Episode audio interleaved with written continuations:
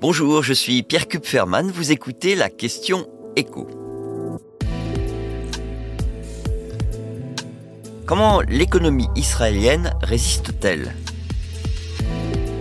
Dix jours après l'attaque du Hamas, l'économie israélienne montre quelques signaux de faiblesse. Le shekel, la devise nationale, a perdu de sa valeur, la bourse est également euh, à la baisse et les prévisions de croissance ont été elles aussi revues à la baisse. Jonathan Katz, chef économiste de la plus grande banque d'investissement du pays, Leader Capital Markets, prévoyait encore début octobre que le PIB du pays allait augmenter cette année de 3,4%. Eh bien, il table désormais sur une croissance de 2,3% cette année. Et cette nouvelle prévision repose sur un scénario relativement optimiste, à savoir des combats qui se limiteraient à la bande de Gaza avec une opération terrestre n'excédant pas deux mois. Si le conflit devait s'étendre notamment au nord d'Israël, à la frontière avec le Liban, ces prévisions euh, seraient évidemment revues à la baisse.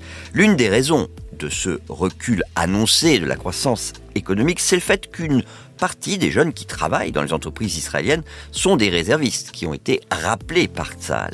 360 000 au total. Ça représente plus de 10% de la population active dans un pays qui connaît le plein emploi. Donc, plus le conflit durera, plus les entreprises pâtiront de l'absence d'une partie de leur effectif.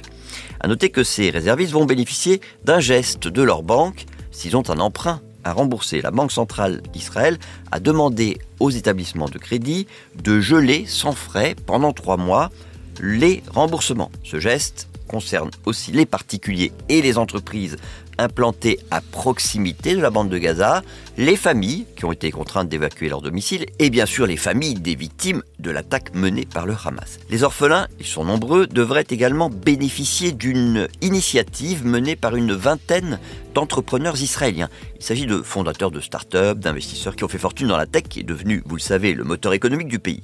Leur objectif rassembler 100 millions de dollars dans un fonds destiné aux jeunes qui ont perdu leurs parents dans ces attaques. 100 000 dollars, 95 000 euros par orphelin, somme qui devrait permettre à ceux qui vont s'occuper d'eux de financer leur éducation jusqu'à leur 22e anniversaire.